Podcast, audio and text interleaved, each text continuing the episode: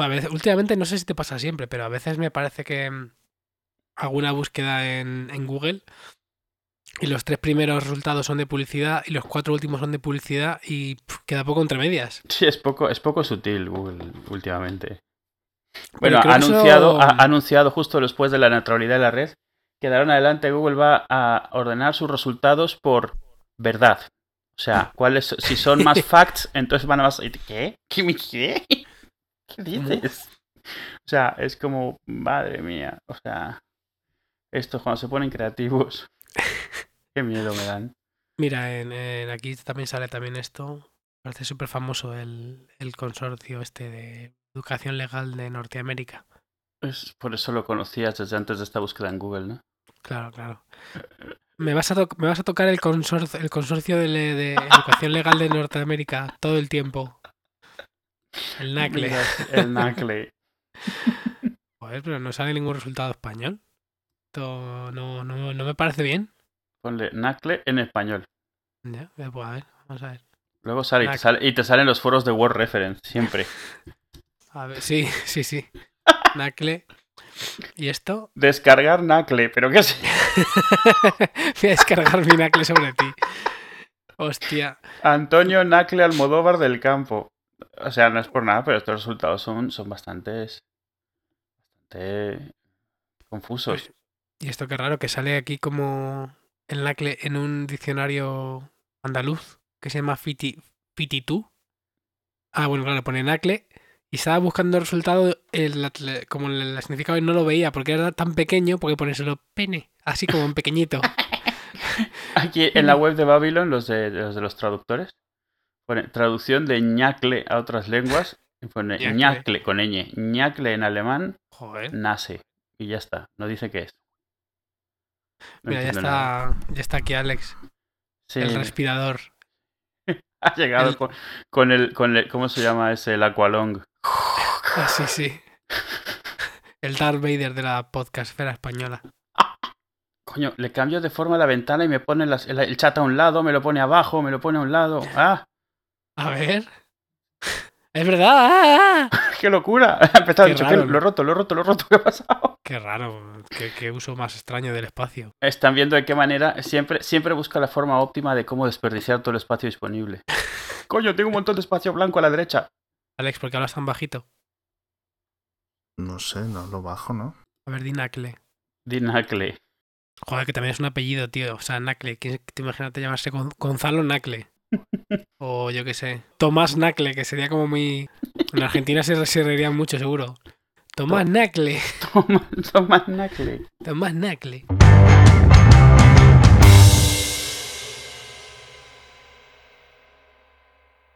¿Queréis que os cuente sobre sonidos binaurales y grabaciones? Que es lo que estaba yo pensando. Si no queréis, podemos reírnos un rato y ya está, ¿eh? Venga, grabamos y Alex solo escucha. Bueno, total. Bueno, total, que, que, la semana pasada, el viernes, finalmente en Estados Unidos se ha dado la luz verde a que se trate la neutralidad de la red como un servicio, como el agua y el gas y la luz. ¿Tú lo sabías, Naum? Sí, pero. Bueno, yo o no sé si lo escuché a vosotros, pero que del, dicho al hecho hay mucho trecho, ¿no? Hay mucho. decía. Hay mucho. Y puede pasar mucho, mucho tiempo hasta que llegue a pasar algo. Sí, todavía lo pueden apelar y puede irse a más, Sí. más votaciones Vamos. y tal, pero vamos, un primer paso por lo menos va en la dirección correcta. Y algo muy importante es que han considerado que la- las comunicaciones móviles son exactamente iguales que la banda ancha, no tienen la excepción que tenían antes, que está bien, porque las operadoras hacen lo que les sale de las narices. Con, con, o sea, lo de la neutralidad para, de la red para ellos hasta ahora ha sido algo anecdótico que sucede en otros países. Entonces, bien, a ver qué pasa con eso, pero bueno. Pero bueno, el punto es que Internet lo ha celebrado teniendo el día más interneteril de los últimos 10 años y se ha tirado casi todo el día hablando de un puto vestido. y de que si era rojo, no, que uff, no, que si era blanco con dorado o si era azul con negro. Y ha sido, a ver, lo- eh, o sea, ha sido como volver al internet de los 90, cuando era un poco como el lejano este. No había tanta marca y tanto social media, eso, sino todo, lo único que mandaba eran las tonterías y los memes y las. Así, o sea, literalmente. Y claro, cuando ese había empezado a perder un poco de, de vapor, salieron las llamas esas, corriendo, corriendo por la carretera. No, lo de las llamas, lo de las llamas fue Es primero. verdad, sí. fui- Ah, fue primero. Yo es que lo vi después. Yo es que lo vi después porque a mí lo del vestido ni siquiera me llegó. O sea, por Twitter me llegó por una persona de la oficina que normalmente ni siquiera es de las de usar ordenador, ¿sabes? Y cuando me pongo a ver, resulta que todo Twitter está hablando de eso. Me he quedado loco. Qué día, ¿eh? ¿Eh? Ha sido un día maravilloso. Era, me tenía yo una sonrisa en la cara de oreja a oreja. Porque el, el- el- el- el- o sea, estaba, estaban las, o sea, tipo BuzzFeed y estos que no sabían qué, cómo- qué hacer con esto. O sea, se les estaba ahí escribiendo posts ridículos sobre el vestido, porque ¿cuánto jugo le puede sacar esa cosa? Pues mira, se lo sacaron. Resulta que tuvieron el mayor tráfico en su historia con la tontería del vestidito. Ya ves, por una foto de, por una foto mal hecha. Una, una mala foto de un vestido feo. O sea, venga. sí. Pero, pero bueno, lo, al final, lo interesante, lo hablamos tú y yo por, por mensaje ese día, que Internet al completo había descubierto, o sea, lo mal que percibimos todos el mundo, o sea, no lo mal, sino lo diferente, o sea, esa, esa pregunta que te haces de pequeñito de lo que yo veo como verde, la otra persona lo verá verde también, o solo le llama igual, pero ve otro color diferente, esas tonterías, Mm. que vamos, que ya a, a todos aquí ya nos queda claro que todo lo que vemos es interpretado, pero la gente le estaba costando muchísimo que tú y otra persona al lado tuyo, que no es daltónica, esté viendo la misma foto y te esté diciendo que tiene unos colores tan diferentes, eh, la gente estaba muy mal, o sea, estaba Sí, muy, sí, muy confundida. Sí, sí, pero, en plan, ¿pero estás en serio? Sí, sí, o sea, porque claro, es que daba la idea de que fuera un gran troleo mundial a ti. Sí, o sí, sea, sí, solo sí. a ti. Eso es lo guay. Sí, o sea, había gente que no estaba nada convencida al final ni de las explicaciones técnicas ni nada.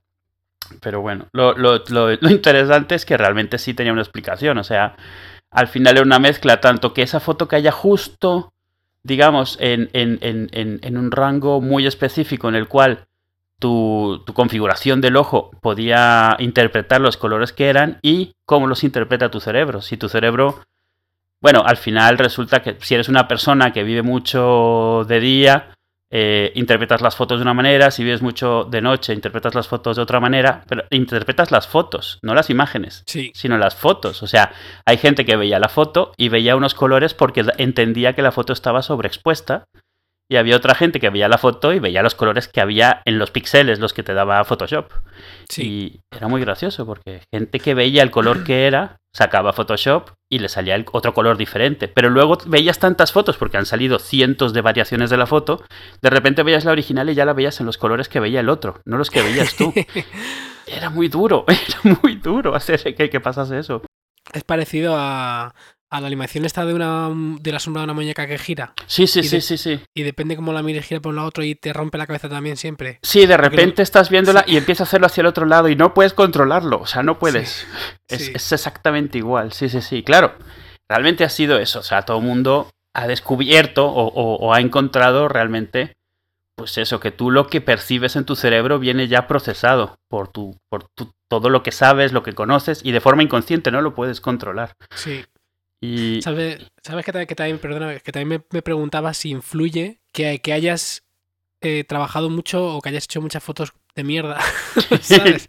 yo creo que sí. ¿eh? ¿no? Yo creo, o muchas fotos con el flash muy cerca o algo, entonces automáticamente ya sabes que Sí. lo mal que se ve y lo mal que sale y dices enseguida dices, "Mm, Sí. este vestido no es dorado, es Sí, negro". sí, sí. A ver, a mí la foto me recordaba mucho la foto de los Nokia, ¿sabes? O sea, que a lo mejor la han hecho con un dispositivo mejor, pero se veía tan mal, Sí, claro. estaba tan mal iluminada y tan lavada que me recordaba la foto de los Nokia. Y, y no sé, o sea, yo lo vi y, dije, pues no, no vi nada raro, digo, pues un vestido azul y negro, que es lo que realmente era. Sí, sí, que al final es lo que era. Claro, de todas maneras ves en la foto original y el azul que veías no era ese, es un azul mucho más intenso. O sea, aún así. Vamos, que aún así la gente Sí. veía la foto y pensaba que la foto del vestido real estaba trucada. Sí, sí, sí, es que es azul, azul claim. No quieres creerlo, no quieres, no quieres. Va, Más discusiones con esto que con el doblaje de Los Simpsons he visto. Sí. Y, o sea, lo, lo- lo- bueno, a ver, lo interesante de esto sale. Hace menos de un par de semanas también salió un vídeo bastante. O sea, es- bueno, yo lo compartí bastante, la gente le, le gustó mucho, de, de unos que estaban haciendo eh, grabaciones de, Nueva York utilizando tecnología binaural, que realmente es exactamente lo mismo, es eh, dar un estímulo pero por audio, de manera de que tú lo recibas como si ya lo hubieras procesado, entonces pasa lo mismo, o sea, estás, estás simulando el, lo que tu cerebro procesaría, pero de forma artificial. Y me pareció buena idea hablar un poquito de eso, porque es algo que mucha gente no conoce, que mucha gente no sabe que es extremadamente fácil de hacer, aunque eh, no es del todo práctico de usar, y sobre todo que el único sitio donde realmente se podría aprovechar, gracias al mundo de las patentes, no podemos hacerlo. Y bueno, cualquier cosa que sea para tirarle mierda al mundo de las patentes en software, yo estoy, pues yo estoy puesto ahí ya. Sí, yo sobre todo a mí lo que más me raya. ¿En qué se diferencia esto de estéreo, o sea, binaural de estéreo? No lo entiendo. No me entra a la cabeza. No se diferencia en el sentido que son dos canales. O sea, estéreo son dos canales, izquierdo y derecho, y el sonido binaural siempre son dos canales. ¿En qué se distinguen? En que el sonido estéreo realmente significa tener más volumen de un lado u otro. O sea, no es que simules izquierda o derecha, es que tienes más ruido en el lado izquierdo o en el lado derecho. Pero a fines de tu percepción, ambos sonidos están tocando en un, en un vacío, digamos, no hay nada más que lo que estás oyendo, no hay, no hay volumen, simplemente hay izquierda y derecha. El estéreo es la versión más básica del surround. Surround es tener varios altavoces. Tienes el, el estéreo, el, el surround, el primer surround que hubo que era de 3, luego el 5 con 1, el 7 con 1. Tienes la, la demencial Atmos de Dolby, que pueden ser hasta 128 canales de audio, 64 simultáneos pero todos esos lo que hacen es tratar de simular una dirección específica de sonido, ¿vale? Entonces, mm. que lo que es. Y solamente variando volumen, no hacen otra cosa más que variar volumen.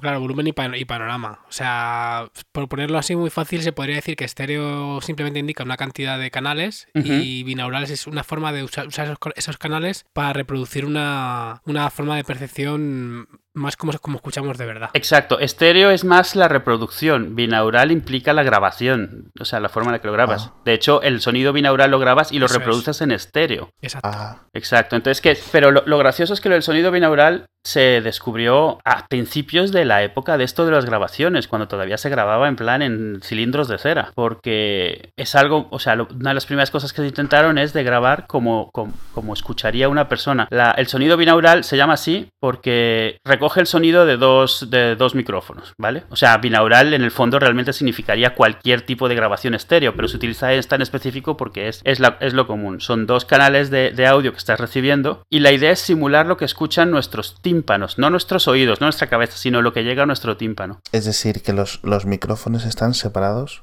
No es solo eso, no es solo que estén separados, yo que sé. Más o menos la distancia de nuestro cráneo. 15, 20 centímetros o lo que tú quieras, sino que cuando tú, tú llevas desde el día que naciste escuchando a través de esos oídos.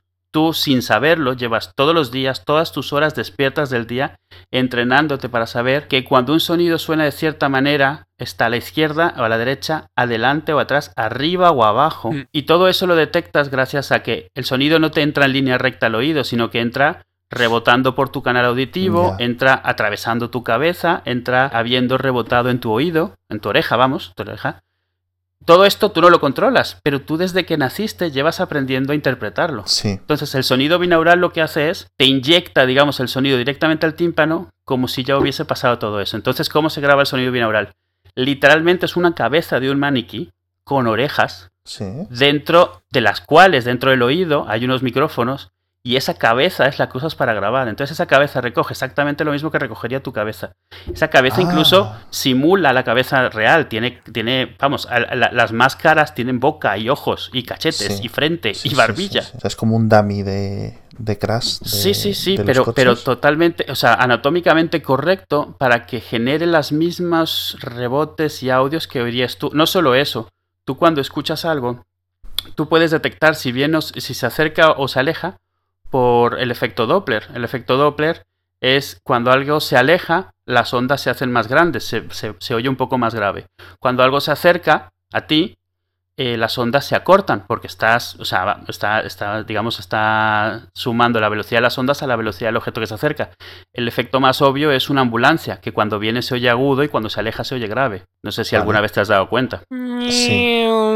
Exacto. Eso es algo que no te das cuenta, pero que lo reconoces. Entonces, eso es otra. O sea, hay muchas cosas que tú tienes acumuladas en tu cabeza que hacen que puedas detectar un montonal de cosas y no las controlas de nuevo. De acuerdo a esa cantidad de pistas que vienen. Esas pistas, esas también te dicen, tú estás oyendo algo y tú no detectas, pero cuando un sonido se está generando al lado de una pared, tú detectas la reverberación de esa pared, aunque venga un milisegundo después, diferente a si te estuvieran hablando desde el centro de la habitación que desde el otro extremo de la habitación. O sea, nada de esto lo controlas, nada de esto, o sea, todo es automático porque toda tu vida te has estado entrenando con ellos, igual que no tienes que entrenarte para tener... Sí, es inconsciente. Sí, para tener eh, percepción de profundidad, ¿no? Entonces, bueno, yo aquí tengo un audio de binaural, es uno de los más famosos del mundo. Si queréis os lo pongo y lo escucháis y si queréis lo hablamos ahora. ¿El del papel? El de las cerillas. Ah, ya sé cuál es. Es eh, un minuto treinta segundos. ¿Es porno? Es porno auditivo, Alex. No, este no, es porno en el sentido de que te produce placer.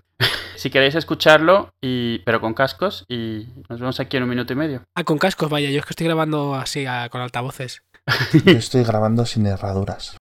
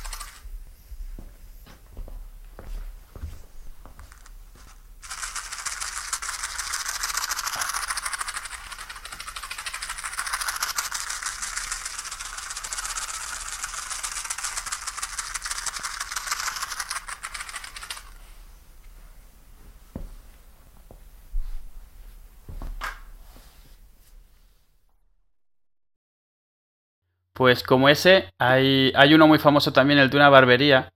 Ah, sí, también. Sí, que sale un italiano un poco estereotípico en la barbería. Mm. Que suena como Mario, de los Mario Bros. Y también es lo mismo, solo que ese raya un poquito más porque sientes que te está cortando el pelo ahí, sientes que te está hablando al lado del oído. O sea, eso es uno que han puesto, le han puesto a, afeitar o a... Sí, han puesto una peluca en un micrófono en forma de cabeza y le está cortando el pelo. Qué fuerte, se tiene que dar miedo, ¿eh? No, dar miedo. Cuando estuve investigando de esto, estuve viendo de cuáles había. Voy a poner en las notas solo tres. Uno de ellos es un anuncio en Escafé, que es como para que te sientas como que eres parte, estás a punto de, cantar en un concierto y tal. Pero había uno que era el, el, donde se supone que eres un, este, un rehén de, y te van a torturar.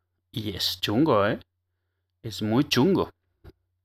O sea, de hecho tiene varios warnings al principio y te dice que si eso, que lo quites, que no pasa nada. Se pone sí, que si tienes PTSD, ¿no? Y tal. Sí, porque, porque sí que te empieza a provocar algo, porque como... Tú imagínate que vieses 3D, pero 3D tan real que no puedes convencerte de que es, de que es una película. Eso es lo que pasa con esto. Sabes que no lo es, pero tu cuerpo está reaccionando porque, o sea, todo es natural. O sea, tú, todo al final de cuentas, cuando ves una película, sabes que es 2D, lo estás viendo, incluso aunque sea 3D, es lo suficientemente falso como para que no te lo creas nada. Y lo mismo con el audio, por mucho 7,1 y 5,1 y surround, tú sabes que son varios altavoces y se siente como varios altavoces. Tú sientes cuando tienes un 7,1 que hay siete direcciones de las que te está viniendo el sonido. Vale, pregunta. ¿Y esto por qué no es más utilizado en las películas, por ejemplo? La razón. No escuchamos con cascos. La razón es muy obvia, porque solo sale bien con cascos. Esta tecnología se puede hacer, se puede, se puede hacer con altavoces, ¿eh?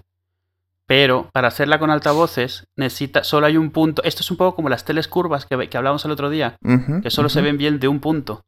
Pues el audio de este con altavoces solo se escucha bien en un punto. Fuera de ese punto se oye raro, se oye como mal CGI, se oye mal. No, no, lo entiendo perfectamente, pero digo que, ¿por qué no hay como...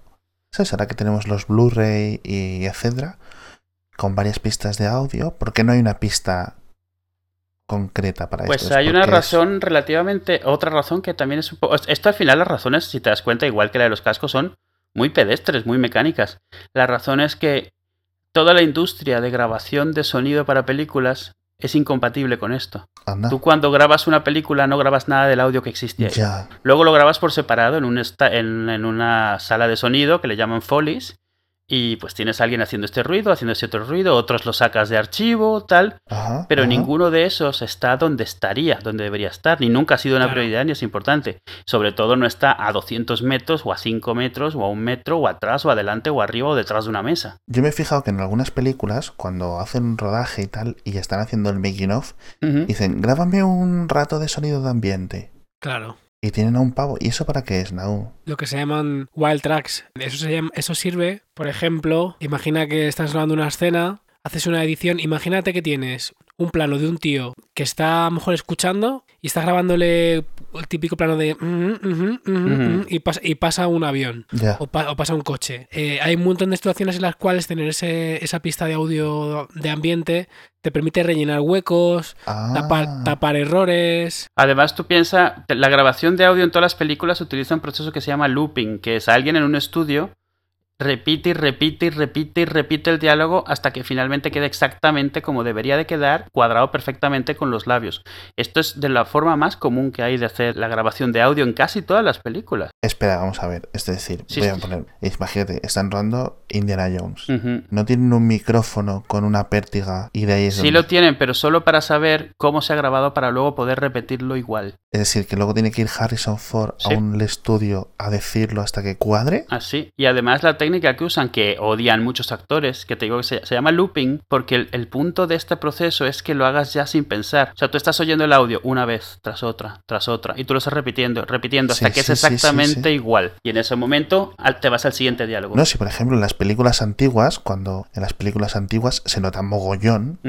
Que incluso las que están rodadas en, el, en un idioma están dobladas encima en un estudio. Sí, parece un doblaje, se ve como un doblaje, como radio parece. No, no, claro, claro, claro, las de Joselito y tal. Pero que digo que las películas modernas también se hacen así. Sí, porque tú el sonido, no puedes controlar el sonido de fondo. O sea, muchas veces sí que se utiliza, pero tienes que tenerlo todo muy controlado. Me estáis rompiendo, me estáis rompiendo el mundo. Entonces tú piensas, dado que el audio lo estás grabando en estudio, ya no te vale el sonido de fondo. Tienes que recrear Claro. que había un campo y se oían o sea, se oían pajaritos, o que estás en una ciudad y hay coches, porque nada de eso realmente lo tienes. Ah, y es por eso por lo que se puede hacer el doblaje mejor. Es exacto, yo, si te acuerdas, yo hice doblaje. Todo Sí. el audio de fondo lo tienes y no tienes las pistas de diálogos. O sea, eh, eh, eh, Pero esto es de verdad, no me estáis vacilando. no, no, es, es- Yo no lo sabía, ¿eh? Yo no lo sabía. es de verdad. O sea, tú, yo, yo cuando hacía el doblaje, yo oía las películas y tenía la opción de oírlas sin las voces. Pero todo lo demás se oía, un claxon, el ruido de alguien marcando en el móvil, eh, las llaves, pero la boca, de la boca no salía sonido, porque todos los diálogos se graban por separado. No me lo puedo creer, me estáis rompiendo el mundo, se me está viniendo todo encima. O sea, no es, no es en todas las escenas, pero es en muchas, sobre todo Ajá. cuando hay sonido de fondo, porque tienes que asegurarte que los niveles son correctos y cuando grabas de fondo, la gente se está moviendo, no puedes asegurarte que siempre está a 10 centímetros de un micrófono, sí. o no puedes asegurarte que no pasa un coche tocando el claxon. ¿Y esto lo hacen todos los directores o algunos Sí, sí, directores no? no, la mayoría lo hacen. Eh, en, en las pelis estas tipo, no- la palabra no es gonzo, pero estas de cámara así como shaky cam, es menos común porque estás grabando muchos ruidos y aún así muchas veces esos ruidos, me refiero al ruido de la ropa, de que estás cogiendo la cámara con la mano, el todo eso es fingido, o sea, en, en Cloverfield, por ejemplo, es todo falso. Ah, claro. Que luego también hay mucho trabajo de, de sound design y, Sí, sí. y se, se crean también los ambientes, se añaden, los, sonidos se amplifican y ya muchas veces incluso cuando aunque tengas eh, una pista de voces que sí que está integrada con el, con el, con, con el ambiente, sueles tener muchas veces ya una pista recreada en estudio también que muchas veces te vale casi para, Sí, claro. para tirar con ella también. O sea, se hacen las Qué dos bueno. cosas a saco. Pero por Más, ejemplo, más falso. Sí, sí, sí. Perdonadme que, me, que ponga un ejemplo. Estoy pensando en un ejemplo muy concreto. No sé si recordáis la película de la de Inglorious Bastards de, Cara- sí. de Tarantino, Sí. que empieza con, con una escena de unos media hora más o menos en una casa en el campo, ¿vale?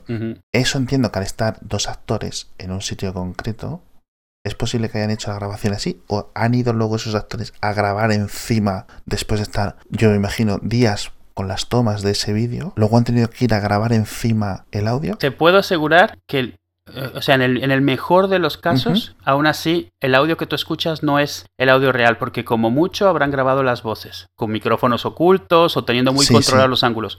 Pero todos los sonidos de caminar por la esta, Sí, de, de sentarse, de eso, eso todo está introducido, porque eso claro, claro, claro. tienes que tener muy controlados los niveles y además porque esa casa no es real, o sea, el suelo probablemente es falso, hay, Sí, tal vez sí. haya ruidos de máquinas detrás cuando están grabando, de la misma gente que está grabando. No, claro, yo imagino que el, el propio. eh, los componentes con los que ellos graben, las cámaras, los focos, que los focos, por ejemplo, imagino que eso hace ruido, ¿no? Como cuando una, una luz que hace ruido, que vibra un poquito. hace Sí, sí, sí. Y, y la misma cámara hace ruido al estar encendida. Y, Claro, las- y- claro, y claro. el, el mecanismo sobre el que está la cámara. Uf, vamos, es que nu- nunca me lo había planteado. O sea, pensaba que eran micrófonos muy concretitos, que tal, pero me, me estáis dejando locos, ¿eh? No, está. A ver, es. O sea, mucho está forzado por. O sea, mucho es porque así se ha hecho de siempre. De la, porque la tecnología obligaba en su momento. Muchísimo ruido que pillabas. No tenías control sobre el ruido de fondo. Y luego, pues al final, porque ya se volvió la industria. Tú cuando creas todo el mecanismo de, salas de Foley, de esto de recrear los sonidos, pues lo vuelves parte de tu proceso. Y aunque ya luego no lo necesites, pues ya lo tienes hecho. Ya es como haces la película. Ya bueno. se vuelve la industria. Qué bueno. Os paso, también lo voy a poner en, en los enlaces, dos vídeos. No, no, a ver, no pensaba hablar de looping, pero es igual de interesante. eh, de un ejemplo de, de cómo se hace el looping. Es una escena en la cual está repitiéndose y repitiéndose y ves cómo está. Y el segundo es una escena actuada donde quien la está mostrando, que es parte de, de una web muy chula. De, de precisamente de, de enseñar técnicas de cinematografía y todo esto, donde ellos crean una escena y la replican y entonces te enseñan cómo además reemplazan la voz porque el que grababan de voz había viento de fondo, Claro. el de la voz tenía la voz cascada ese día, entonces él mismo mete su voz y luego meten a un actor diferente para que reemplace su voz. Entonces está, está bien porque esto, esto es lo más común en las películas, le llaman ADR o looping. Qué fuerte, qué fuerte, qué fuerte. Yo hago lo mismo cuando, cuando doblo vídeos de entrevistas de amigos, hago lo mismo. Me lo pongo una y otra vez hasta que, la, hasta que está sincronizado. Pero yo digo gilipolleces en vez de lo que decían ellos. Claro, Ah, bueno, que también es lo que hacían el informal y todo eso. Exactamente. claro, estuve, claro. estuve una vez eh, viendo cómo grababan, cómo doblaban y era eso, ponían un trozo y repetían una y otra vez, una y otra vez, y una y otra vez hasta que encajaba. Sí, pero bueno, eso os daba igual, yo creo, pero tampoco creo que tuvieran que repetir tanto, porque la gracia era que no. no, claro, esto es lo iban inventando sobre la marcha y además oías el sonido de fondo detrás, a lo tonto. Mm. Pero, pero sí. El, el, el- ¿cómo se llama? Ah, reemplazo automático de diálogo le llaman. Y lo gracioso es que lo que intentas provocar es una repetición mecánica igual de emotiva que la original. O sea, suena estúpido, pero esa fuerza de repetir lo que estás viendo como actor, terminas representando exactamente la misma emoción que presentaste cuando actuaste, que estabas realmente sintiendo, o sea, actuando. Pero como cuando estás sentado viéndola no la puedes actuar, solo la puedes repetir Es mecánicamente. que no voy a ver ninguna película. A mí es que me has destrozado el cine. O sea. Y como estas hay miles, ¿eh? De, la industria pero es, es lo que- tiene una industria de 100 años que ha crecido a partir de cuatro, Sí, cuatro ruedas y unos, una- unos papeles con químicos encima. O sea, a lo que tenemos ahora. Un montón de técnicas son desde entonces, ¿eh? te imagino, o sea, yo, vamos, no creo que vaya al cine hasta la próxima de los Avengers y tirarme toda la película con el, con el Robert Downey Jr. en un estudio diciendo una y otra vez, venga, vámonos, átomos. Y cosas así.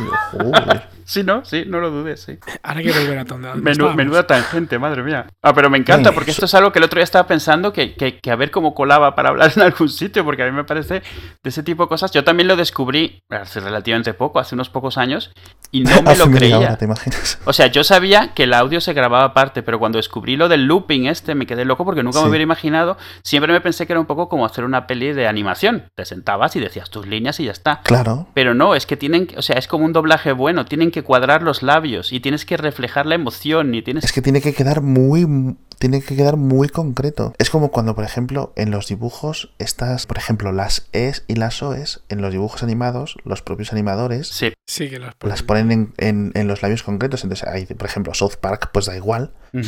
Pero en cosas ya un poco más avanzadas, por ejemplo, Miyazaki Sí, sí, claro. y cosas así, cosas japonesas, lo notas que dices tú, cuando estás viendo el audio japonés original, cuadra perfectamente. ¿eh? Y Sí, cuando ves hablado en inglés o en castellano, no cuadra, pero claro, ahí tiene que cuadrar. Sí, que te das cuenta de que los dibujos animados están en playback. Sobre todo, y esto le resultará muy chocante a, por ejemplo, imagino la gran mayoría de los americanos no verán una película doblada en, en muchos durante toda su vida. Y les debe de chocar porque nosotros estamos más acostumbrados a esa, a esa disonancia de... No, ellos eh, en. Estados Unidos se dobla todo, ¿eh? No, no, no, no, digo, sí, sí. Se dobla todo. Pero vamos a ver, yo ahora, por ejemplo, te decía... O sea, no todas, hoy en día menos, pero, pero antes se doblaban las pelis inglesas porque el acento era muy marcado. Ya, Oh, pobre Alex. Estoy destrozando en el mundo del cine, Alex. ya nada, ya, ya nada, de verdad. Ahora yo tengo que ir a ver Avengers y no me puedo poder concentrar en que los robots son de verdad. No, no. O sea, lo que el CGI estaba bien, pero esto ya te ha destrozado la credibilidad de la película. Claro, hombre, yo es que soy un cerebro bastante limitadito. El Entonces, Hulk, el Thor, todo eso no, no era un Todo eso problema. me cuadra bien perfectamente, ¿sabes? Pero lo de Robert Downey Jr. ya te ha matado. Vaya tela, vaya tela. Bueno, a ver. Bueno, sonido binaural. Eh, pues lo que te decía, bueno, eso, o sea, que, que- que la ilusión que hace esto es tan fuerte porque se salta incluso este, el famoso Valle Imposible, que del que hemos hablado siempre. El, que hace que cuando ves una peli sepas que es falsa, así que no te preocupa mucho y por eso para poder asustarte tienen que pegarte un grito y saltarte de repente en una escena. En esto se lo salta y tu cerebro asume que lo que está oyendo es real, aunque tú lo Claro. sepas que no. Entonces probablemente has oído el fenómeno, fenómeno este de los, de los vídeos ASMR, de, de la gente que tiene esta cosa de que deriva placer de estar oyendo ruidos suaves y, Sí. y cosas rítmicas, tranquilas, soni- sonidos de, de- de papel crujiendo y de alguien Sí, hablando en voz cosas- muy baja. Pues tú buscas en YouTube y la cantidad de vídeos que hay grabados binaural, en- con estilo binaural, es tremenda porque son esos los que te provocan esa sensación inmediatamente. O sea, hay uno por ahí, por ejemplo, es- y todos duran 40 minutos, 30 Sí, sí. minutos, y hay uno de que lavándote el pelo. Y entonces, o sea, se oye el de cuando te están así haciendo en la cabeza y lo sientes, te lo están haciendo detrás y empiezan a ponerse, a erizársete el- los pelos de, de la cabeza, así como Sí. que. Pero los que podemos encontrar en YouTube son, digamos, estéreo normal, ¿no? No, no, no, decir, se compran, dicen ahí, o sea, normalmente todos se compran un equipo que es el mismo de este vídeo de Nueva York que os decía, que son de, sí. de 3D.io, o sea, 3D. El de la cabeza negra esta, ¿no? Sí, exacto. Pero, o sea, se compra ese porque el más barato de esos cuesta 3.000 dólares. Por eso, por eso te decía yo que no creo que estuvieran grabando con esto. porque No, pero es que muchos si te lo enseñan, te enseñan el vídeo en el que lo están grabando con todas sus orejitas de goma, que No, haces así con el en dedo. ese, en el vídeo ese sí me lo creo, eh, obviamente, estoy viendo en el- eh, No, no, no, en los vídeos de ASMR hay Ah, varios qué que te enseñan cómo lo graban. Porque tú al final te cuentas, date, o sea, la gente que hace esto tiene sus canales con millones de visitas que vive de esto. Sí, sí, sí, Te compras una cabecita de estas y venga a, Y romper papel y a, y a hablar bajito. Yo qué sé, ¿sabes? O sea, pues mejor que salir en pelotas, yo qué sé. También, Y jolín. bueno, de ese no os voy a poner ninguno porque no, porque es que no he encontrado ninguno de menos de media hora. Entonces, eh, Bueno, pero pon trocitos, pon trocitos. Pero sí, sí, no, voy a poner uno largo. He encontrado uno que se llama 23 sonidos populares. No, eh, eh, en ASMR hay una cosa que le llaman triggers. Triggers eh, es el- los tipos de sonido que provocan reacciones. Entre esos están, Sí. pues eso, arrugar papel, eh, hablar bajito, todos estos. Hay siete, creo, triggers grandes, ¿no? Entonces, Ujú. este vídeo son 46 minutos de diferentes y además están etiquetados para que sepas de qué van. Y en grabación binaural todos, para que sientas eso. Si están crujiendo lo detrás tuyo, arriba. O sea, el punto es que ese audio provoque una sensación placentera. Esto, evidentemente, siempre, siempre, siempre con cascos. Es decir, Sí, sí, si siempre. estáis escuchando el podcast en el coche o con altavoces o con un altavoz Bluetooth, olvidaos del tema. Sí, se, se oye como un estéreo raro si lo oyes sin cascos, porque el punto es que te tiene que meter el audio como si ya hubiese pasado por tu canal auditivo. Si te lo oyes en un altavoz, estás añadiendo el efecto de oírlo con efecto ya integrado. Eh, Es un poco como cuando a un audio le metes demasiados efectos en, en el Logic, que se oye ya todo distorsionado. Esto, Claro, claro, esto es claro. igual, estás añadiendo doble información espacial, es muy extraño. Es- es- el efecto au- en audio es como ver estas imágenes 3D que son eh, verde y rojo, pero verlas sin las, sin las gafas. Sí. Claro. Que Sabes que hay algo ahí, pero no, te, no, no, no ves qué. Solo. Exactamente. Ah, y bueno, voy a poner también enlace de los eh, Free Space Pro 2 de 3D.io, que son los más comunes en lo de ASMR, son los que cuestan 3.000 dólares, y son los que ponen en el vídeo este de Nueva York, pero los más baratos, los que son literalmente dos orejas de goma con dos micrófonos. Hay unos mucho más avanzados, que es toda la cabeza con diferentes texturas, dependiendo del cerebro y el cráneo y donde sea, que son, son bastante más caros. Sí, bueno, la otra solución es usar una cabeza, ¿no? De una persona la vacías y pones Claro, los micrófonos micrófonos. dentro. Eh, más- seguro que es más barato, seguro, desde luego. sí, no, definitivamente. Pues estos, las grabaciones se llaman binaurales. El audio no se llama binaural, sino solo la forma de grabar. El audio de este tipo, simular un sonido 3D real, o sea, que se oiga real, lo que es como se llama solofonía, que es como hologramas, pero de, de audio. Y el nombre, el nombre, o sea, aunque es muy obvio una vez que lo escuchas qué es lo que significa, lo inventó un argentino llamado Hugo Zuccarelli, que en 1980 creó una, una tecnología propia y es el del disco de donde viene este, este audio de las cerillas. Él, creó, él, él dijo que además de la forma de la cabeza y además de no sé qué, habían otras cosas que afectaban. Hoy en día todo el mundo sabe que no es así. Más bien, que no hay diferencia entre eso y el sonido binaural normal, pero su palabra, lo de holofonía, ya se quedó para todo este tipo de sonido 3D, Ujú. el que llega ya en 3D a tu cabeza para que lo puedas interpretar. Y en cuanto usas un poco de lógica, tiene sentido. Solo tenemos dos oídos, así que debería ser posible reproducir un paisaje auditivo en dos canales. Lo que pasa Claro. es que al requerir que pongas el audio en, en audífonos, pues termina siendo mucho más práctico hacer sonido 5.1 y 7.1, que ya transmite pues ruido de varios sitios y es lo más cercano. Ya. Hay IMAX, hay salas de IMAX donde tú cuando entras te dan unos cascos. Sí. Y en esos cascos sí que hay sonido binaural, estos documentales de, del Ártico o de la selva, y ahí sí hay. Sí, yo recuerdo cuando estuve, yo fui a esto de, ¿os acordáis del Futuroscope de Francia? Sí. Pues yo sí, he sí. estado y ibas con cascos. Claro. Y aparte de esto de que tienes, como digamos, el techo, hay una, una atracción, por decirlo así, el techo es de cristal. Sí. O sea, perdón, el techo, el suelo es de cristal. Debajo de tus butacas y debajo de tus butacas hay una proyección. Entonces hay, un- por ejemplo, una escena en los Alpes grabada desde un helicóptero y es un cague total porque de repente, pues eso, ves, miras hacia abajo y tienes otra pantalla debajo de un cristal, debajo de las butacas. Con lo que apuntaba la cámara hacia abajo. Y aparte los cascos estos de envolventes y el, la, la, la sensación, sobre todo para un chaval de 10 años como yo cuando fui, a- cuando fui ahí, hostia, era cojones, ¿eh? Sí. El, IMAX lo que suele tener es suele tener altavoces muy bestias para la parte de los graves, los bajos, porque eso te produce una sensación en el cuerpo y en las vísceras muy fuerte, y luego unos cascos que tú te pones que matan dos pájaros de un tiro. Tienen, te transmiten parte de la grabación binaural que tienen, que son algunas de las pistas, no todas, las otras están en los altavoces grandes, y de paso, tus cascos vienen con el audio en el idioma que tú quieres. O sea, no el IMAX de las pelis, sino el IMAX de los documentales, de los museos o de sitios así. Sí, sí, sí. Ese, pues tú te pides unos cascos en español y entonces tienes todo el audio binaural y además el- el- la narración en español, por ejemplo. Justo, justo esos mismos tenía yo en el, en el Futuroscope que podía seleccionar el castellano. Y sí. eso, eso para mí es eso, o sea, poder hacer eso en una peli me gustaría más que lo de las gafas 3D, honestamente. O, o- o por lo menos debería venir a la mano, porque claro, tú ves 3D, lo mismo le pasa, o sea, y, y ahora vamos a hablar de esto, porque ¿dónde es más obvio que esto puede empezar a ser útil hoy en día con lo que se viene? En los visores 3D, en los Oculus y en el visor. en los claro, Oculus y en todo los, esto. en los Revive de HTC O sea, de tu, Valve tu- y tal. tu cerebro ve 3D y el sonido no es 3D y no se la no cuela. O sea, es, es- Claro. es ese mismo valle imposible y ese choque de que no te está cuadrando una cosa con la otra. Es decir, que en un par de años, por ejemplo, los videojuegos o las películas pueden venir con este, o- con este tipo de sonido. Ahí vamos, porque Mm. probablemente no. Lo- lo- lo- yo tam- también lo dudo, aunque yo creo que lo dudo más por temas de producción que, que lo que va a decir Edu, yo creo, porque tú vas a decir lo de la patente, ¿verdad? Sí, yo voy a decir, a ver, el- la cosa, eh, la- cuando estás grabando audio real y vídeo real, tienes un problema grande que ya lo hemos dicho, cómo grabas esto para que Sí. lo que ves se refleje en el audio y eso es el, eso es el problema de producción que dicen aún, ¿cómo coño haces esto? O sea, no puedes. ¿Cómo haces, un, ¿Cómo haces un dragón que ni siquiera es de verdad para empezar Mm. y, que- y que encima se mueva?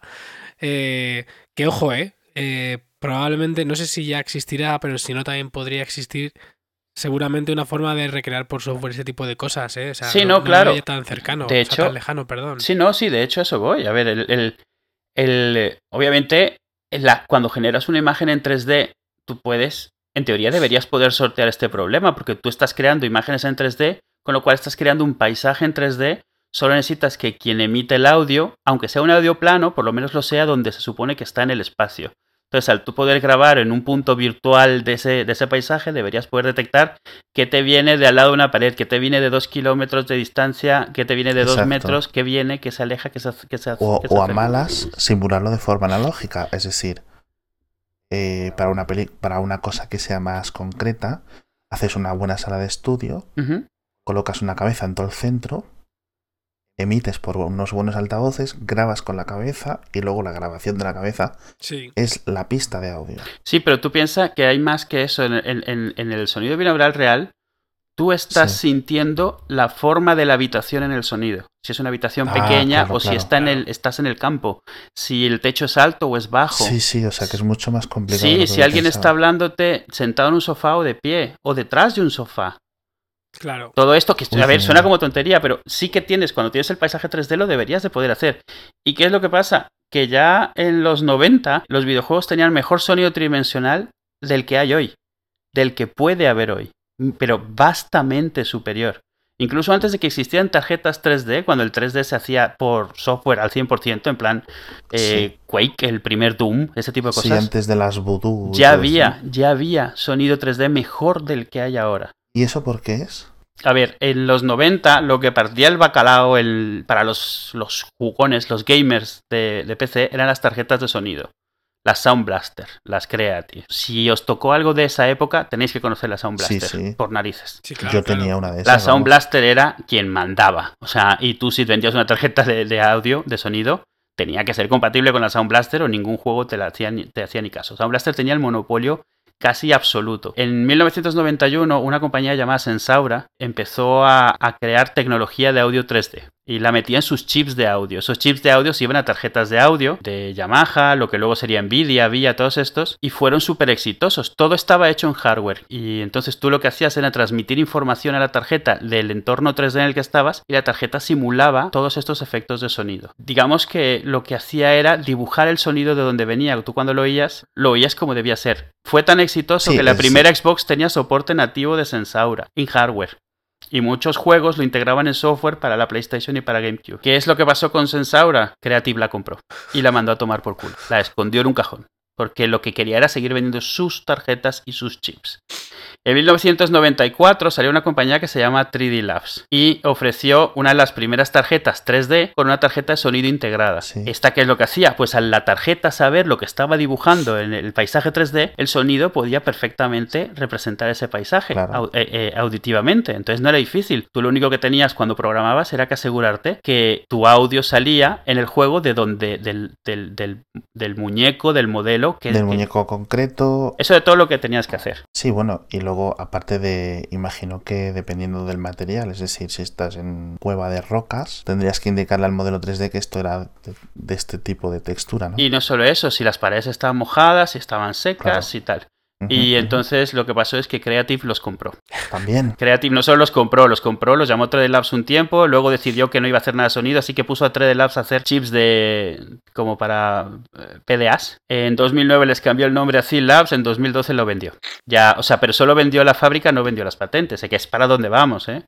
Hombre, claro. Luego, en 1995, llegó otra compañía que venía de la gente que se había salido. No sé si recordáis. De nuevo, yo es porque era en esa época era muy, muy, muy hardcore gamer aquí y además vendía hardware en esa época. La Pro Audio Spectrum 16. La Pro Audio Spectrum era la única otra tarjeta que fue lo suficientemente importante como para competir con la Sound Blaster al grado de que era la única otra que traía configuración en los juegos de fábrica. O sea, los juegos eran o Sound Blaster o, Pro- o Audio Spectrum. Era esas dos. Aquí Sí. no sé si era igual de común, pero allí tenías que elegir una u otra y luego los IRQs y los no sé qué es. La Pro Audio Spectrum tuvo muchísimo éxito y el éxito se la comió. O sea, de repente les encontraron un montón de chanchulleo, fiestas, drogas, no sé qué. Y, o sea, y la, y la, la- la compañía pues cerró, metida en medio de fraudes y de, y de deudas y de cosas, aún teniendo un pastizal. Eh, y la gente, los ingenieros que se salieron de ahí crearon una compañía que se llamaba Aureal. Eh, y Aureal creó una tecnología que se llamaba A3D, como audio 3D. Ujú. Me suena mogollón, mogollón, ¿eh? Todavía hoy, 20 años después, se considera la mejor representación tridimensional generada por ordenador de la historia. Eh, a, a todos los niveles, profesional, todo. O sea, la tecnología originalmente se diseñó en conjunto con la NASA para sus simuladores. Para que tú en el simulador de la NASA, el transbordador, de lo que fuese, Sí. el, el audio fuese exactamente como tenía que ser.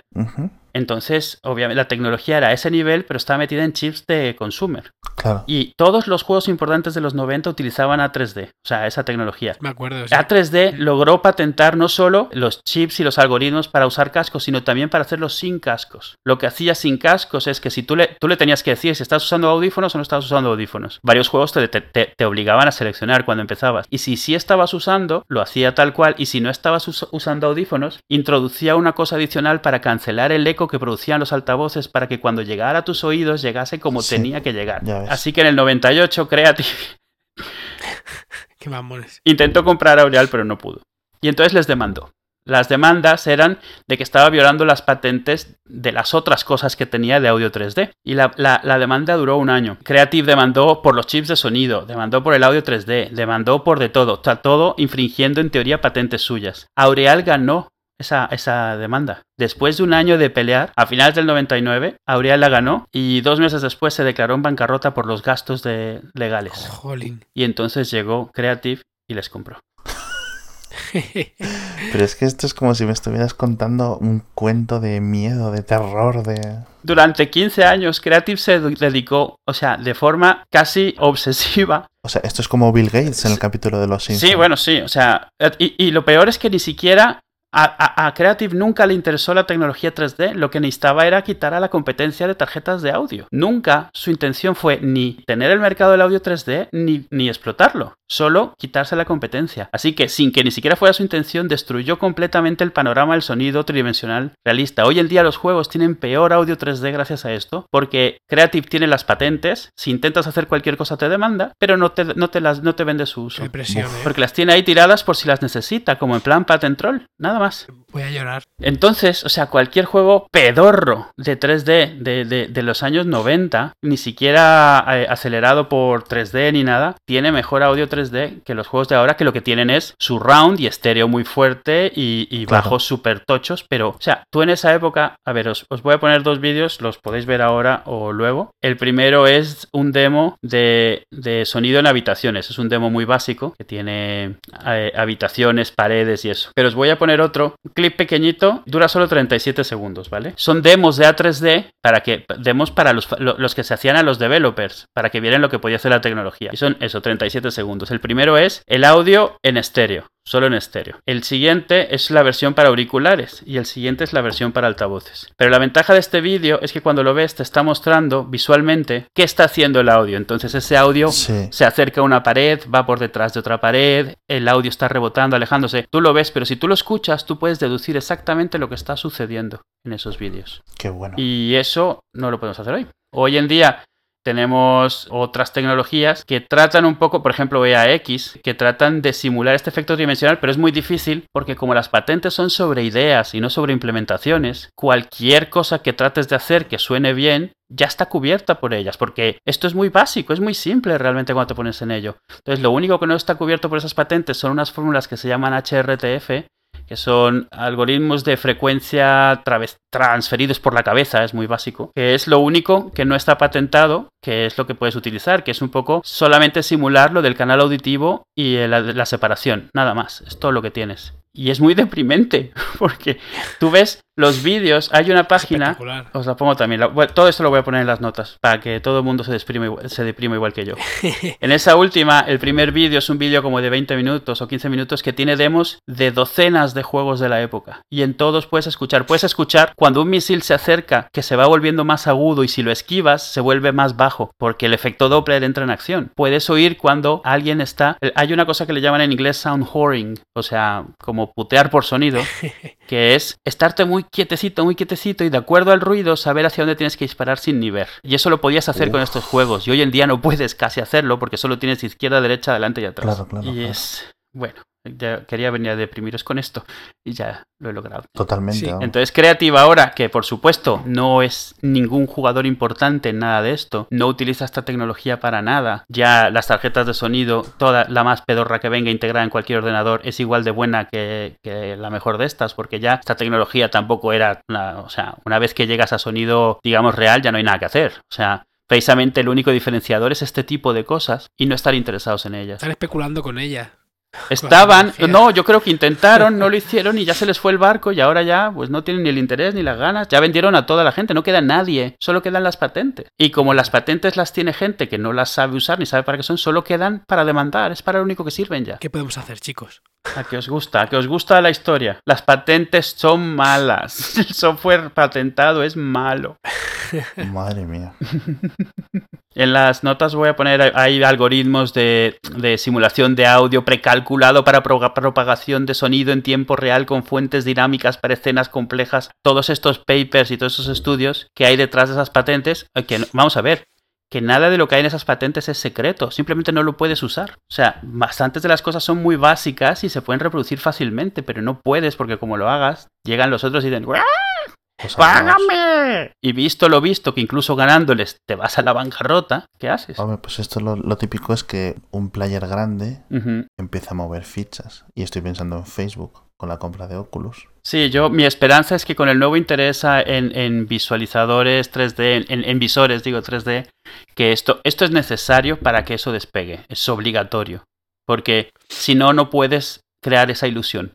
Es así de simple. Puedes crearla visualmente, pero cualquier sonido que escuches enseguida te va a recordar que no estás ahí. Claro. Si de verdad quieren, sobre todo eso, o Valve, que le interesa que sus juegos realmente esto tenga éxito, ¿sabes? Sí, sí. Y- sí, y al punto- vamos. Tú no creas un visor para no crear una, una o sea, para no abstraerte en- en todos los sentidos que puedas. Entonces, si, si vas a estar oyendo en estéreo básico, Bill, o sea, y eso va a estar todo el tiempo recordándote que no estás viendo lo que estás viendo. Si tú miras algo adelante y tú cuando lo oyes sientes que está a la derecha o a la izquierda, porque eso es todo lo que te da el estéreo, pues no. O sea, la idea de esto es que tú estabas, tú estabas jugando un juego, por ejemplo, el Descent, y tú estabas con los cascos y sonaba un ruido y sabías que tenías que mirar hacia arriba Sí. o hacia abajo. Estamos hablando de un juego 3D y sabías hacia dónde tenías que mirar de acuerdo al sonido. Qué miedo. Entonces, eso, eso se extraña. Qué Y fuerte. ya está, es todo lo que traía para hoy. Bueno, no es cierto, tengo muchas más otras cosas, pero si queréis ya no lo tocamos. De otros temas diferentes que no tienen nada que ver con este. Me he quedado muy mal, ¿eh? No hay de qué. Yo sigo pensando en lo de Iron Man. Eso, eso, yo, a ver, yo ya recuerdo que a mí me extrañaba, o sea, la primera vez que yo hice, el- la primera peli que hice de doblaje, cuando asistí a la actuación de la gente que iba a actuar, los diálogos que yo había hecho, porque muchas veces estabas ahí para ver si había que arreglar algo sobre la marcha, que quedase muy largo o lo que fuese. Y me acuerdo que me asombró mucho, o sea, luego lo piensas y tiene sentido, es obvio, pero escuchar la pista de audio sin voces, y claro, por eso los doblajes en España la voz es tan alta, porque aquí los doblajes se hacen para que se oiga la voz y no el sonido de fondo, no importa lo bien que se lo haya currado el de sonido. Claro. Eh, que de hecho casi siempre el audio del doblaje español es mucho más alto que el audio de las voces de lo que realmente es un doblaje al mismo idioma en inglés. Sí, sí, eso me he fijado yo de toda la vida. No sé muy bien si es una cosa cultural o... No lo sé, y es más de España de- que de otros países. Los Simpsons, por ejemplo, no. En otros países, en México, el doblaje es menos alto el volumen. No digo que sea mejor, no me meto en si mejor o peor, pero es, me- es más bajo. A veces pecan de lo contrario, que a veces no oyes las voces porque la- los sonidos de fondo están muy altos. Entonces no sé de qué dependa. No, no, yo soy, yo soy una cosa, por ejemplo, La Comunidad del Anillo, que posiblemente es la película que más veces he visto en mi vida, y la he visto un montón de veces, tanto en versión original, que ahora, claro, no es versión original, porque yo me imaginaba que era, digamos, el, sonido concreto de esa escena, digamos, la versión inglesa o la versión doblada en castellano, y la versión doblada en castellano es las voces mucho más altas, la textura del sonido de fondo está muy apagada. De hecho, yo me doy cuenta cuando de repente estás viendo algo doblado, tú puedes bajar mucho el volumen y seguir oyendo y las explosiones no despiertan a nadie ni nada. Cuando ves algo en versión original, si quieres oír las voces, los ruidos de fondo terminan siendo muy altos. Una explosión es muy Sí. alta, ese tipo de cosas. Parece una tontería, pero es en lo que te terminas dando cuenta. O sea, yo me he dado cuenta que yo a veces bajo subtítulos porque cuando veo cosas en la noche, si, te- si puedo, si tengo que oír las voces, todo el sonido es muy alto. Sí, sí. sí. Entonces tienes que ponerlo bajito y tirar de subtítulos, pero para no despertar, no por otra cosa. Entonces. ¿No visteis el, el vídeo que puse? No lo, no lo habréis visto, pero hay una cosa muy graciosa con la serie esta de televisión que se llama Aida, que la ponen en, en un canal, no sé cuál, la ponen todo el rato. Y si tienes puesta la televisión para que por defecto siempre te pille el audio dual, ¿no? De versión original, Sí. Eh, con Sí. Aida el, el audio que te pone es precisamente el audio sin las voces. Todo el audio sin diálogos. Y es brutal porque lo pones y te ves que mueven la boca y no, y no, no se escucha nada, pero se escuchan los efectos y luego las risas. Sí, esa me encanta.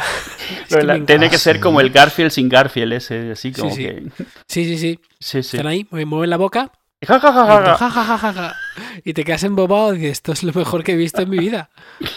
Pues esto es, por ejemplo, el, el audio que dan, por ejemplo, si se fuera a doblar, por ejemplo, esta serie en la República Checa, Ya viene con Claro. las risas, no te las ahorras. Claro. entonces los dobladores checos eh, hablan encima de esa pista del sonido del fondo este. Sí, crear una pista adicional con sus voces, sí. Lo que yo no entiendo es por qué emiten eso en la televisión digital. Yo no sé si es un fallo. No, yo creo que es va- vaguería.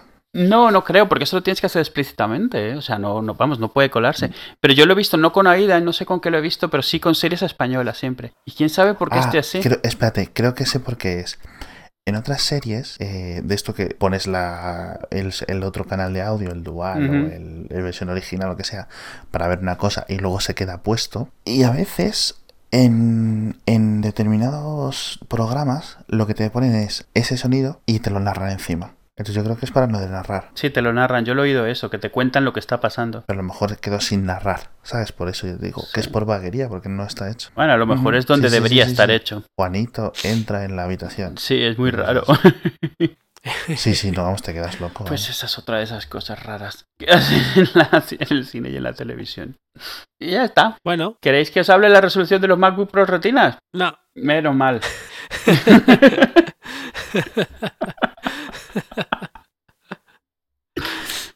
Ay. Pues yo lo del vestido, Ajá.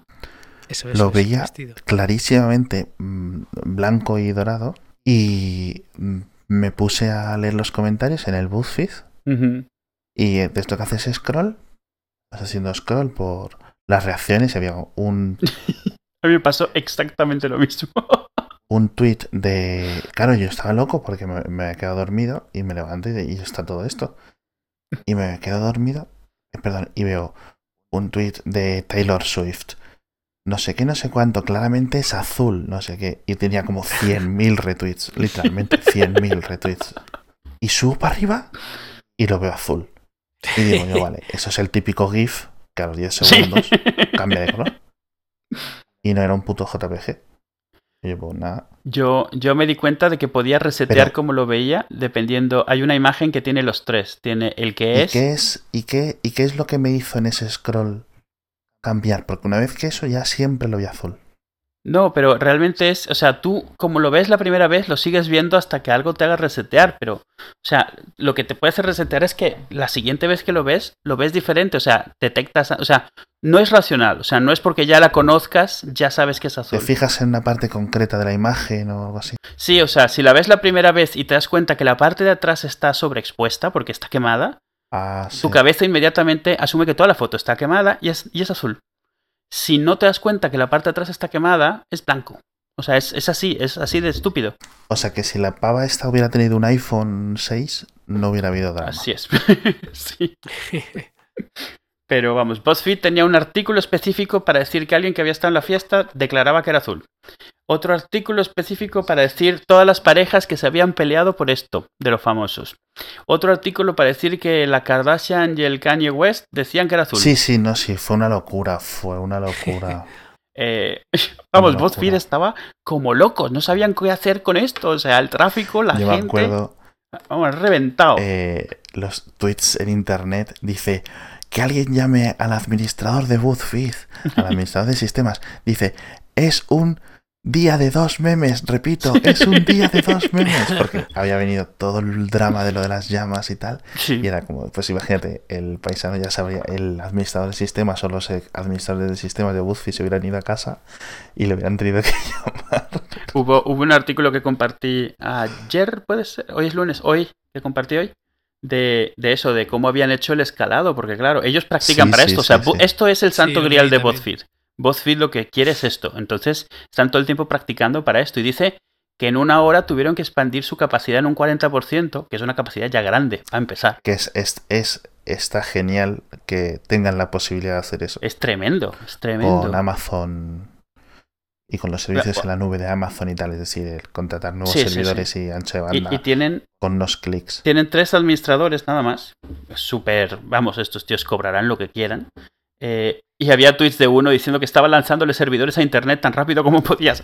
Pero me lo imaginaba así, tirándole como una boca gigantesca, tirándole servidores. Es que claro, si, si son competentes, que imagino que sí, eh, ellos tienen unas imágenes, eh, no de fotografía, sino imágenes de software, Sí. se las se idean, es decir, se las ponen como semilla a nuevos servidores, a máquinas virtuales que son realmente, a lo mejor pueden ocupar servidores enteros, y van creando y luego un programa o un script que va añadiendo a esas máquinas Sí, que va replicando y levantándolas. y lo pueden hacer, pero claro, necesitas una persona concreta que lo haga. Puedes automatizar ese proceso con determinado software, es decir, crear servidores nuevos y quitarlos y descontrolar y, y dejarlos. Sí, de pero no es instantano. No, no, se tarda un tiempo. Sí, y Pero eso es lo que que, decían ellos, lo que habían tardado, pero te mostraban al tío de los admin- eh, uno de los admins que todo lo había hecho con sus dos pugs, los carlinos, tres perritos ahí en, la, en, la- en las piernas mientras lo hacía, de que lo tenían tan, tan practicado Sí. y eso, que el tío, eso sí, Mm. O sea, fue intenso, pero nada, ninguna sorpresa, lo hicieron perfectamente y no, No. perdieron, Claro. lo único que perdieron fue la capacidad de postear durante unos minutos, pero no de servir, que es lo que importaba. Eh, Claro, claro, claro. pero estaba interesante porque era visto desde atrás los mensajes todos histéricos, o sea, de. de contesta el teléfono, conéctate ahora, no sé qué. Porque claro, Sí, sí, o sea, sí, era sí. como, "Eh, viene otro, que es que viene otro. Es tsunami. el, en, un- en el podcast de Reply All de Alex Bloomberg, entrevistaron al administrador de sistemas que contrataron la revista. No recuerdo el nombre La- de la revista. Los de, los de la Kardashian.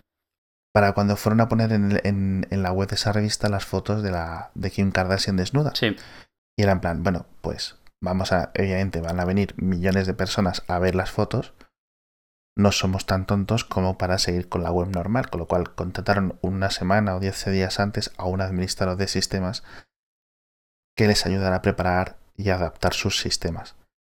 Y en ese podcast, que son unos 20, 25 minutos o así, explica él cómo lo hace y tampoco tiene tanto misterio tal. No, a ver, si sabes, si es, es lo que esto es como los doctores buenos, no te cobran por lo que hacen, sino porque saben cómo hacerlo. Y, y lo de no, Paper, la revista es- esa Paper, además ellos lo tenían claro. El subtítulo de las fotos de la Kardashian era Break the Internet. O sea, lo sabían, sabían el petardazo que iba a ser en cuanto salían las fotos. Qué fuerte, ¿eh? Que por cierto, busco Break the Internet para acordarme el nombre de la revista, que es Paper. Y eh, como el quinto resultado es What color is this dress? Es como, pero bueno. y dice, la foto de Tumblr realmente podría romper Internet. Es que- yo creo que movió bastante más tráfico. ¿eh? No, sí, es que esto ha sido. Pero por eso digo que me recuerda a los momentos de internet. Me recuerda cuando, cuando los vídeos de Budweiser de WhatsApp. O sea, que esto era así también. O sea, que internet se vino abajo. Sí, días. pero date cuenta que en esa época éramos como una décima parte de las personas que hay ahora y encima con máquinas con un ancho de banda. Claro, digo que me lo recuerda porque era todo Sí, sí, internet dedicado al completo a una estupidez total. Sí, sí, sí. O sea, que y totalmente injustificable. O sea, que se lo intentas explicar a alguien que no está ahí y suena. es- o sea, suena como que hay que hacerle eutanasia a un montón de gente porque el mundo De no hecho. puede estar lleno de este tipo de gente. O sea, no. En el último Saturday Night Live, el que se ha emitido hace tres días a día de hoy, el sábado pasado, hace dos, dos días y medio, ha habido dos, os- dos o tres sketches que han mencionado lo del vestido. O sea, y fue, el Saturday Night Live se emitió como dos días después del drama este del, del vestido. El, para que la gente que no lo sepa, el, el episodio de Dakota Johnson, por si la gente lo quiere ver. Sí. Muy curioso, vamos, a mí me flipa que, porque claro, Saturday Night Live es una cosa que mucho es improv y mucho es que el, el propio, los propios guiones los hacen ad hoc, o sea, rapidísimo en este momento, tal, quitan cosas, bueno, tengo aquí. bueno, estaba pensando qué enlace ponía para el episodio de lo del vestido, por poner alguno, aunque vamos, dudo que haya alguien que no sepa lo que es. Y me sale uno, que es el que voy a poner, donde una de las fotos es el tiburón de, Kat- de Katy Perry con el vestido puesto, Sí. porque claro. Y esta foto la estoy viendo yo ahora blanco con dorado. Tan, tan, tan. Y te aseguro que dentro de un rato la veré azul con negro otra vez, porque así de tonto es todo esto. No hay cuchara, Edu, no hay No hay cuchara. cuchara. No, Vamos, nunca tanta gente se ha sentido como que realmente está en la Matrix, como en este momento. No estamos programados igual. Esto no puede ser. Sí. Ay, no, ya fuera coña. Yo lo estaba viendo con gente en el comedor de la oficina, que es el sitio donde yo testeo cosas con la gente normal. Sí. Y había gente que realmente estaba, estaba perturbada, o sea, como diciendo, ¿pero qué es esto? O sea, como que la fundación de su realidad, las bases de su realidad estaban moviéndose. Era como, a ver, una cosa que no puede ser diferente es que yo vea un color y tú veas otro color. Esto no puede ser, o sea. Pero eso es gente, realmente, la gente que se vuelve loca con esto, es gente que tampoco se ha planteado muchas cosas en la vida, porque por ejemplo, en el, en el podcast con P. Jorge, en el de guion ausente, yo creo que en los tres episodios que hemos emitido ya, incluso en, en- en los que no están sin emitir, en todos los episodios comentamos el tema de que, eh, aunque sea tangencialmente, comentamos eh, las ideas y de que la realidad no existe Claro, claro. realmente porque no se puede verificar y quién sabe, si no sé qué. el- también hemos comentado alguna vez lo de, ¿y si esto solo es una simulación? Y no sé qué. Entonces, claro, todo es tan subjetivo. No es una simulación porque la tecnología para el sonido 3D no se puede usar por la patente. Entonces, solamente por, solamente por eso sabes que no es la, una simulación. Pero A lo mejor los aliens, los aliens de la compañía esa, no fueron a la bancarrota después de derrotar a la Alien, a la Creative Alien. y sí tienen para simular 3D. Y con esto, mi participación esta noche. Hasta luego, chicos.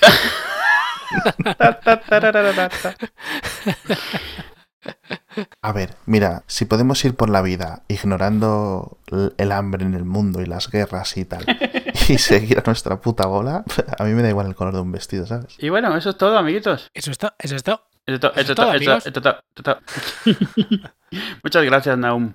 Siempre un gusto tenerte por aquí diciendo tonterías. Aquí estaré siempre que queráis y mi vida me lo permita. Y que sepáis que me voy de vuestro programa hundido. Ponte ahora, ponte ahora el, el, el TIE Fighter o, o uno de esos, de los, de los 90, de esos juegos. Vale. Estaban muy me bajo el, el 2 box el- Eso, y eso. me pongo a jugar. Pero no el, Man- no el Maniac Mansion, que ahí no juega, uno en 3D. ¿eh? No, sí, sí, sí, sí, no, el, el, el que el, el Descent, que era el que me molaba. Ese estaba muy bien, sí, señor. Lo ves ahora y dices, uff, yo no acordaba que fuese tan. Uff, uy, Uy, uy, qué mal se ve, ¿no? Que yo, yo es que no soy tan viejuno como vosotros, pero yo recuerdo comprarme el Gran Turismo 2 y el Gran Turismo 1 de la PlayStation y decir, pero o sea, ¿cómo van a hacer juegos más reales que esto? Pero bueno, es- y los ves ahora y qué tal, ¿eh? y me parecía, pero te lo juro que lo veía igual que la realidad. Digo, es que no sé qué hay que mejorar aquí. Digo, Es imposible hacerlo. Es que no. A mí me pasaba lo mismo. Y a la vez el Gran Turismo 5 y un juego, no recuerdo cómo se llama, Midnight, no sé, no sé, no sé, me lo estoy inventando. Un juego para PlayStation 4 que los efectos del tiempo atmosférico Ah, son súper Ah. reales, en plan el agua chocándote en la luna del coche y tal. Y dices, uff, qué locurón. y ahora vas y dices, uff, au. Y, y lo ves, lo ves como, como, como si fuera 8 bits de eso, todo pixelado. Sí, sí, no, no, el Gran Turismo 2, que además que siempre no, no había tiempo, siempre estaba soleado. Qué triste todo. sí, Me voy a dormir deprimido. Yo también. Ya lo he dicho. Venga, muchas gracias, Naum. Un abrazo. A vosotros. Venga, Adiós. Un abrazo. chao. Chao. Aún. Corto la grabación. Grup, grup. ¿Corto ya esto, que al recorde? Pues si quieres, sí, te mola. Acabo de cortar.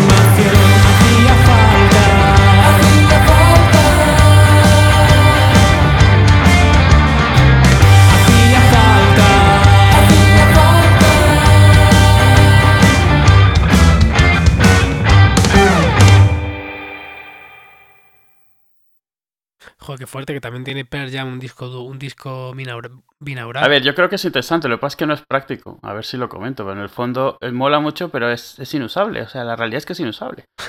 O sea, es, es una putada, tío. Tío, pues que mola, ¿eh? Es como tener, yo qué sé, un falo de medio metro. Está muy bien, pero no te sirve para nada. Sí. ¿Dónde vas con eso? ¿Dónde vas con eso? ¿A dónde vas con eso? O sea, está bien eso, pues como para enseñarlo y que la gente diga, oh, mira cómo mola, pero vamos, ahí ya. Sí. ¿Y para qué sirve? Bueno, pues, para enseñarlo.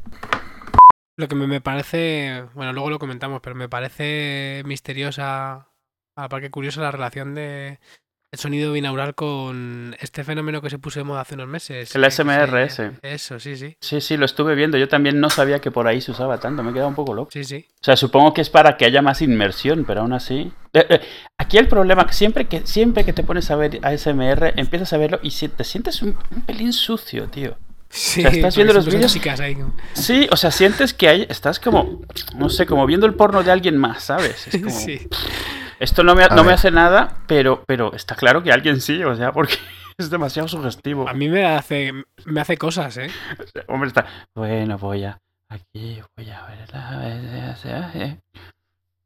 Dices, pero, pero ¿qué es esto? 25 minutos, una hora Sí. de crujir papel. Dices, "Mm, vale. Sí, ¿De qué habláis? Estamos rellenando hueco en lo que te, te espabilas. No, si es que no- yo estoy esperando, es que tampoco sé muy bien. Claro, estamos- es que no estabas al principio y luego empezamos a buscar Knackle en internet. Sí. Lo normal. ¿Por qué? No, ¿Por qué no no? sa- no sale nada, no nos ha aclarado nada internet, ¿eh? Mucha neutralidad, mucha neutralidad, una puta mierda. Pero no entiendo.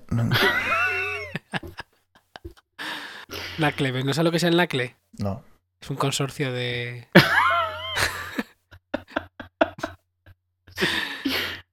¿Cómo era? De, educa- De, de- de- de- de- de- de educadores. eso, era- un consorcio de, educación legal en Norteamérica. Eso. NACLE. Eso. North American Consortium on Legal Education. Te lo has aprendido. Para decirlo siempre ya en las bromas. Puedo decirle a la gente que, que me toquen el NACLE y luego digo, eh, eh, eh, eh, eh, ojo, eh. Ojo. No me toques el consorcio. Ay, no, te lo tomes a mal, joder, que no. A ver, ¿por qué te pones así? Eh, bueno, Alex, ¿qué Alex. pasa contigo? ¿has, grabado hoy? Según el plan en el que estáis, ¿no? Pa- tienes voz que te acaban de despertar de dormir tres Sí, no, sí, él está tratando de simular, pero este se ha echado unos siestorro ahora que, que no te digo yo, ¿eh?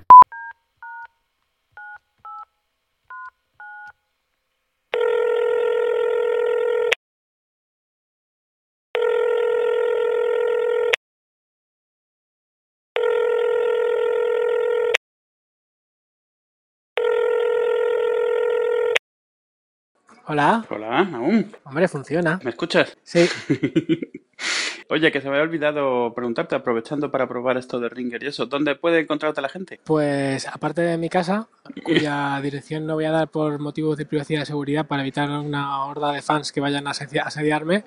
Jejeje, es broma. Eh, me pueden encontrar ahí mismo en Twitter. Mi nombre de usuario es N-A-H-U-M, arroba, Naum, como suena, con la intercalada.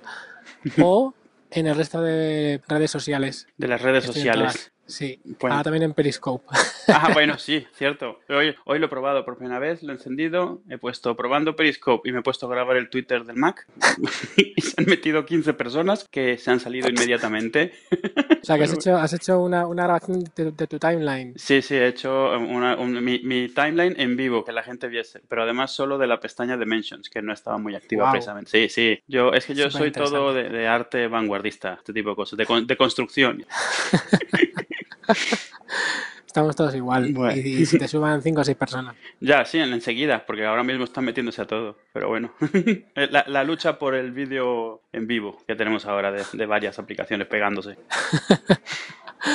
Bueno. Oye, ¿pero ¿esto es una llamada, esto es una llamada de verdad o esto va por datos? Esto es, va por datos, se graba localmente en cada uno y cuando terminas tienes que dejar la aplicación ahí, dejarle que lo suba y luego quien organiza la llamada recibe un fichero por mail y recibe, no, miento, recibe tres ficheros, uno con el audio mezclado, otro con el audio en, en cada canal, el de cada uno, y otro con el audio de cada uno, pero uno en el izquierdo y uno en el derecho, o sea, en estéreo separado, vamos. Y Eh, te puedo mandar el link ahora, ¿no? Sí, eh, te manda el, el link por mail y ya te lo bajas y usas el que quieras o lo, lo separas y los usas por separado. Y acaban de anunciar que en enero ya la versión de Android y lo siguiente que tienen es conferencia entre más de dos. Está bien. Y, sopo- Eh. y, y soporte para micrófonos USB, porque ahora utiliza el que tengas puesto, ya sea el de los cascos o el integrado. Pero oye, muy bien. Se les ve muy puestos. De hecho, estuve hablando con ellos hoy Anda. y sí, y decían que querían poner una cosa que se llama diarización, que es hacer como los tiempos de un subtítulo, o sea, los tiempos de cada una de las frases para que luego sea más fácil hacer una transcripción y eso. Bastante interesante lo que están haciendo y bastante chulo, porque oye, por el momento es gratuita, así que Sí, sí, sí, de momento, de momento. Sí, está, está teniendo mucho reconocimiento, sobre todo para podcast y estas cosas, está saliendo bastante bien. En cuanto tengan soporte de micrófonos chulos, mejor. Pues así, como vas a meter esto en el capítulo, así comparamos cómo suena Claro que sí, sí, sí.